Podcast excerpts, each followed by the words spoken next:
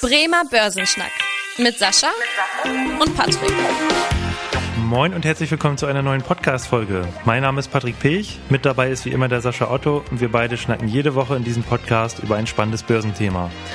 Und mit der Corona-Krise im 2020 hatten wir nach vielen Jahren ja mal wieder eine weltweite Wirtschaftskrise, die jetzt durch die Maßnahmen zur Bekämpfung der Pandemie ausgelöst wurde.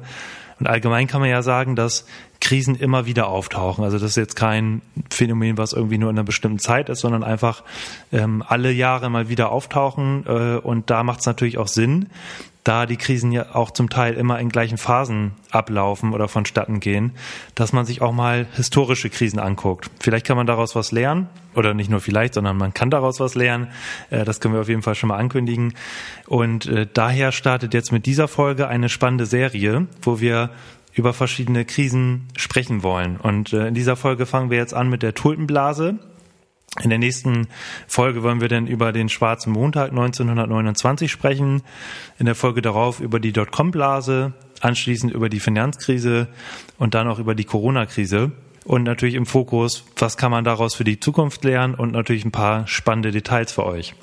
Also bleibt gerne bei den nächsten Folgen dabei und auch natürlich in dieser Folge. Unser Thema der Woche. Ja, wie angekündigt, wollen wir uns in dieser Woche mal über die Tulpenblase unterhalten, die ja gerade in den 1630er Jahren vonstatten ging, wo es quasi bei den Tulpenzwiebeln Zwiebeln zum extremen Preissteigerung kam und quasi zu einer Spekulationsblase. Hört sich erstmal eigentlich so ganz witzig an, war es aber für die Wirtschaft im Endeffekt nicht. Sascha, erstmal so ein bisschen Hintergrund, was ist da passiert und wie kam es überhaupt dazu, dass jetzt gerade diese Tulpenzwiebeln äh, so als Spekulationsobjekt gehandelt wurden?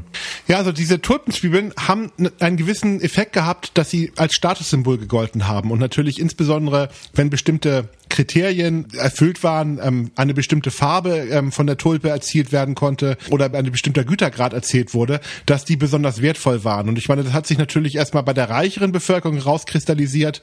Deswegen ist in den Niederlanden tatsächlich auch ein richtiger Markt entstanden. Also es war ein Börsenplatz, an dem tatsächlich diese Tulpenzwiebeln gehandelt wurden, wo dann auch verschiedene Chargen geboten wurden. Es gab dann auch verschiedene äh, Gütegrade, die gehandelt wurden. Und man hatte dann immer die Hoffnung, dass gegebenenfalls aus ähm, seiner Charge heraus dann eine besonders ähm, attraktive Tulpe wächst in der Form. Mhm. Das Ganze ist sogar noch ein bisschen verrückter geworden, weil man Ende hatte man nicht nur diesen Handel mit den direkten Tulpenzwiebeln, sondern man hatte tatsächlich auch den einen der ersten Terminmärkte, an denen Privatanleger spekuliert haben. Man mhm. hat nicht nur die Tulpenzwiebeln direkt gehandelt, sondern auch die nächste Ernte. Also ich habe dann tatsächlich Geld dafür bezahlt, dass ich aus der nächsten Ernte quasi heraus eine Tulpenzwiebel aus einer bestimmten Tulpe bekomme. Und das hat natürlich dazu geführt, dass die Leute ganz massiv darauf spekuliert haben. Und was natürlich auch so ein bisschen ein ganz, ganz großer Punkt dabei war, das Ganze wurde auch sehr stark durchs Ausland getrieben. Ich meine, man sieht das ja immer, übrigens bei allen Krisen oder bei allen Entwicklungen. Irgendwie fängt da so ein Land an, irgendwas ganz toll zu finden. Dann berichten andere Menschen in anderen Ländern darüber, oh, das ist ganz wichtig, ein ganz tolles Thema. Und auf einmal fangen auch ausländische Investoren an, auf diesem Markt aktiv zu werden. Das war auch in den Niederlanden definitiv der Fall. Nicht so stark, wie es heutzutage bei den Blasenbildungen ist, aber tatsächlich hat das schon internationale gewisse Aufmerksamkeit nach sich getragen und ähm, auch Privatanlegern dazu gezogen, ganz klar. Hm.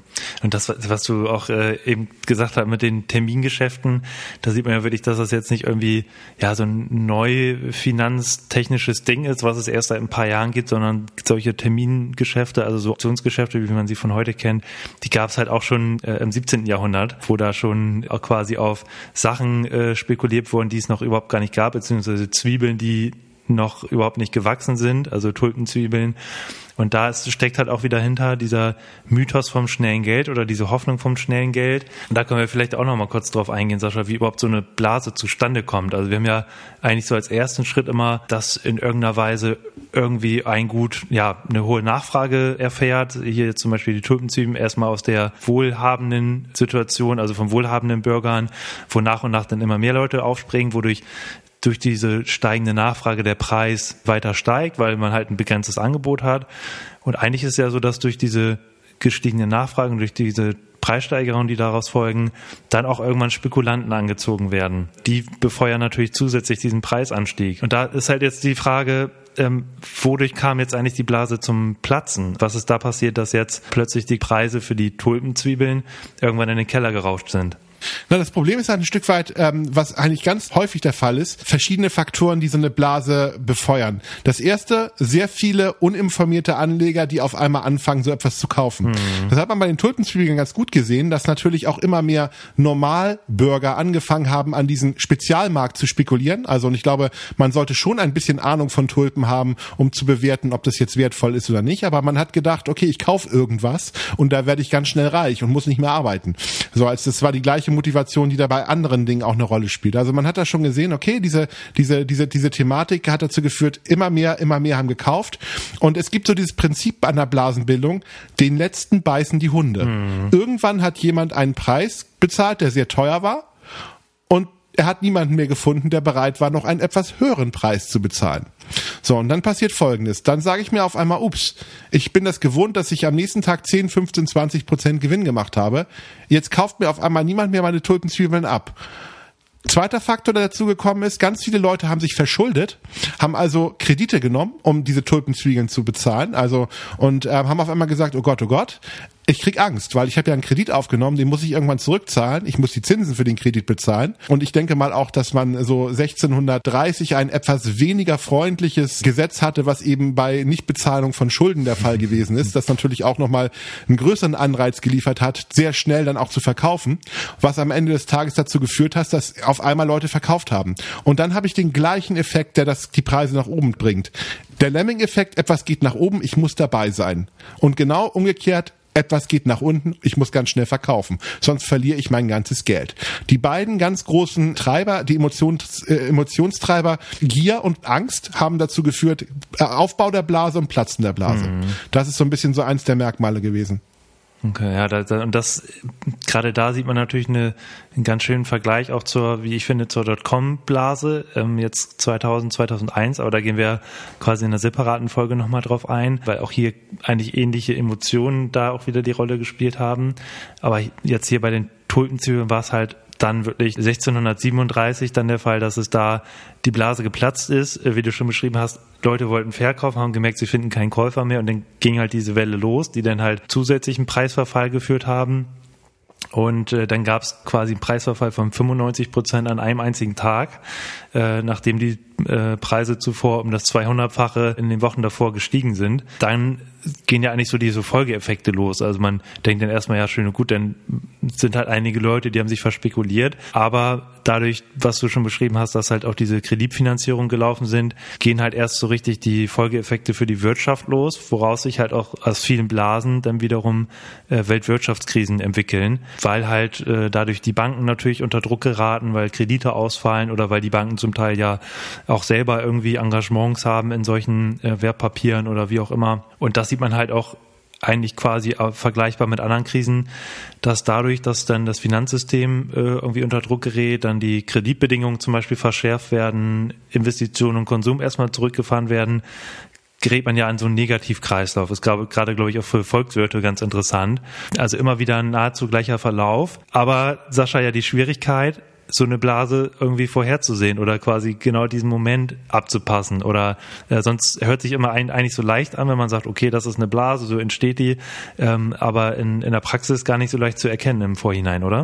Na, es gibt ein paar Indikatoren. Also man kann jetzt niemals genau sagen, wie lange kann eine Blase aufrecht sein. Man kann Blasen schon sehr gut identifizieren. Also in dem Moment, wenn immer mehr Menschen über irgendetwas sprechen und immer mehr uninformierte Menschen äh, investieren, ohne genau zu wissen, was sie machen, ist das ein sehr guter Indikator für eine Blase.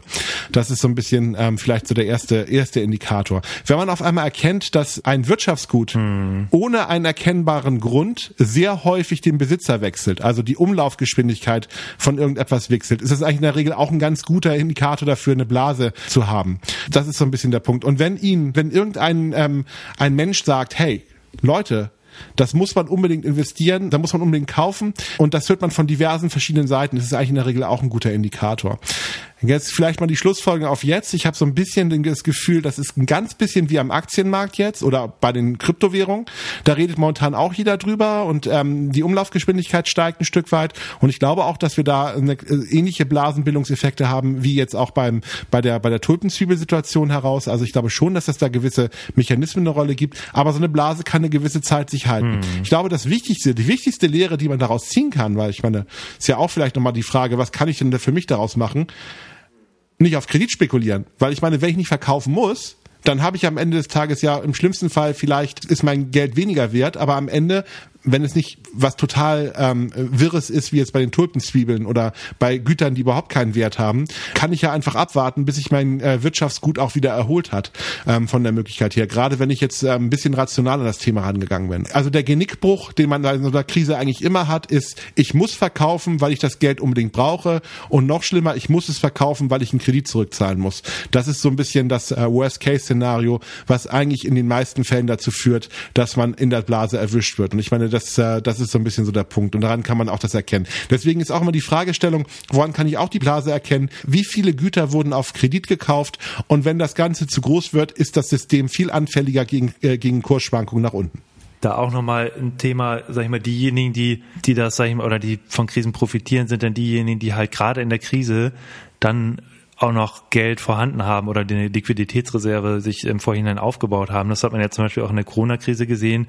dass diejenigen, die dann irgendwie verkaufen mussten, die haben natürlich die Verluste mitgenommen, aber Leute, die dann irgendwie Liquiditätsreserven hatten, die haben dann gerade da noch quasi zu günstigen Kursen wieder investieren können und wenn man halt auch mit einer langfristigen Absicht dabei ist und mit einem vernünftig gestreuten Portfolio, dann hat man halt gerade da auch wieder Chancen, quasi da günstig in die Märkte zu kommen. Von daher, das ist natürlich auch mal so eine, so eine Einstellungssache, dass man gerade in diesen Krisenzeiten dann noch versucht, einen ruhigen Kopf zu bewahren und dann sich nicht auf diese, ja, diese extremen Emotionen Gier bei der bei dem Anfang der Blase und äh, diese Angst beim Platzen der Blase, dass man sich da nicht so extrem auch drauf einlässt, was natürlich auch nicht leicht ist. Also das ist natürlich immer leicht gesagt, aber diejenigen, die dann selber schon mal gesehen haben, dass ein Portfolio da irgendwie ähm, abgerauscht ist und ja. die wissen dann auch, dann äh, ist schon äh, quasi auch Disziplin, die man da braucht. Auf jeden Fall vielleicht auch nochmal ein letzter Hinweis, der vielleicht auch bei der Tulpen eine gute Lehre aus der Tulpenkrise ist.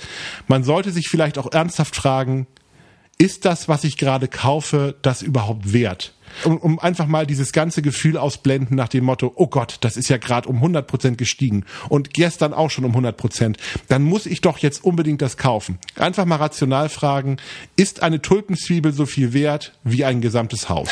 und ähm, das ist ja, das waren ja die in der Spitze diese Indikatoren. Mhm. Und dann würde ich einfach mal sagen, kann man mit etwas ökonomischem Sachverstand auch sagen, da ist irgendwas faul. Es kann nicht sein, selbst wenn es die schönste Tulpe auf diesem Planeten ist, ist das sicherlich nicht so viel wert wie ein Haus. Und ähm, es ist ja auch nicht so wie bei Kunst oder anderen Gütern, dass das nicht replizierbar ist. Es ist ja, es ist ja auch ein Gut, was ähm, zumindest bei der nächsten Ernte auch dazu führen wird, dass man auch wieder neue Tulpenzwiebeln hat. Also tatsächlich ist ja nicht so, dass die dann in der Form gewisserweise sehr, sehr knapp sind. Und das sollte man sich halt immer ein Stück weit fragen und nicht durch diese verrückte Euphorie anstecken lassen, sondern immer fragen, ist es das tatsächlich wert? Und ich glaube, das ist, da kann man mit gesunden Menschen Menschenverstand schon eine ganze Menge Blasen für sich entdecken, die, wo man nicht unbedingt dran teilnehmen mhm. muss.